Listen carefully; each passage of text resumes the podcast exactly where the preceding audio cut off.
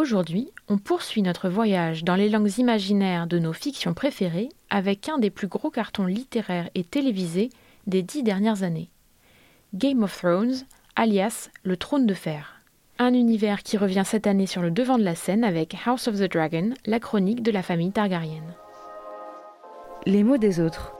Le podcast de Courrier International sur les langues étrangères. Ah merde alors, comment on dit Comment ça? ça merde alors? But alors you are French Par les traductrices Caroline Lee et Leslie Talaga et la journaliste Mélanie Chenoir.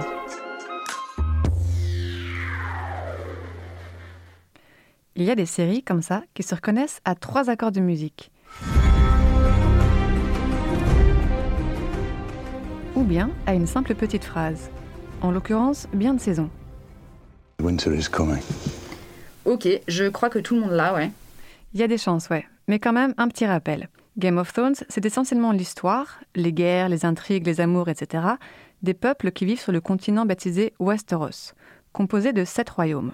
On y retrouve tout plein de familles rivales qui s'entre-déchirent joyeusement pour le trône, à grand renfort de dragons ou de magie. Mais tout ce petit monde est au moins uni par un truc, la bien nommée langue commune, qui est parlée dans les sept royaumes.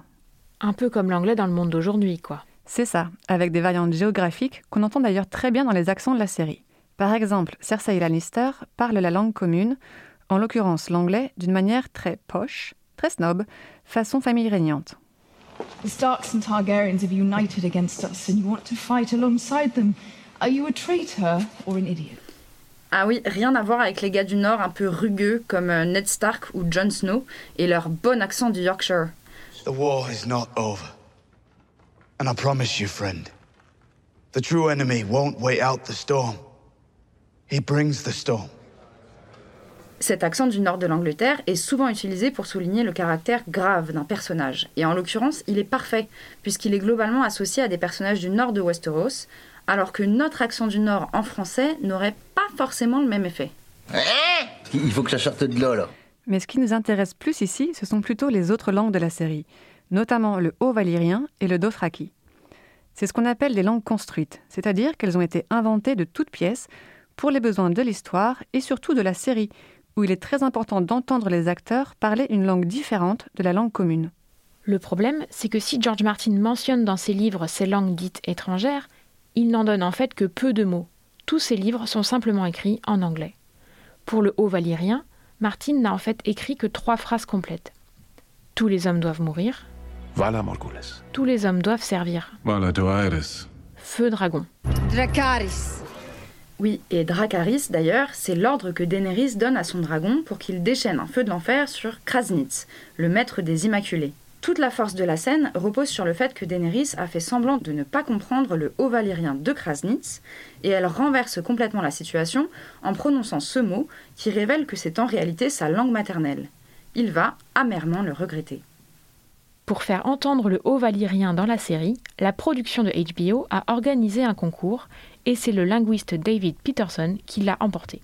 Il s'est inspiré des quelques mots disséminés dans le texte de George Martin et a imaginé tout un vocabulaire, une grammaire et une phonétique à la fois cohérente et originale.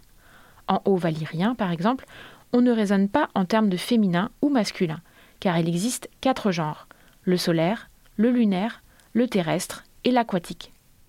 Par rapport à la langue commune parlée dans les sept royaumes, le haut valyrien est surtout l'apanage des élites, un peu comme notre latin. Et il en existe plusieurs variantes, comme le haut valyrien d'Astapor que parle Krasnitz, le maître des Immaculés. Et pour ceux que ça intrigue, il est même possible de prendre des cours sur Duolingo, c'est Peterson lui-même qui a créé le cursus. Oui, et puis bien sûr, il y a le dothraki. À l'oreille, c'est un mélange d'arabe et d'espagnol, et c'est la langue d'un peuple de cavaliers nomades, aux mœurs qu'on qualifiera de rudes. Même si, contrairement à ce qui est dit dans la série, il existe bien un mot pour dire merci en dothraki. Allez, je me lance. San achomare. Ensuite, si on veut la jouer polyglotte de Westeros à Essos, on peut aussi s'essayer à la langue d'Ashai, la langue de la prêtresse rouge, voire même au Scroth, la langue des marcheurs blancs. Mais celles-ci n'ont pas vraiment été développées et on n'en connaît qu'une poignée de mots. Alors, c'est le moment de vous dire San achomari en dothraki ou Kirim Vose en haut valyrien. Soit merci de nous avoir écoutés et on se retrouve demain pour une nouvelle plongée dans les langues imaginaires, cette fois dans le monde d'Orwell.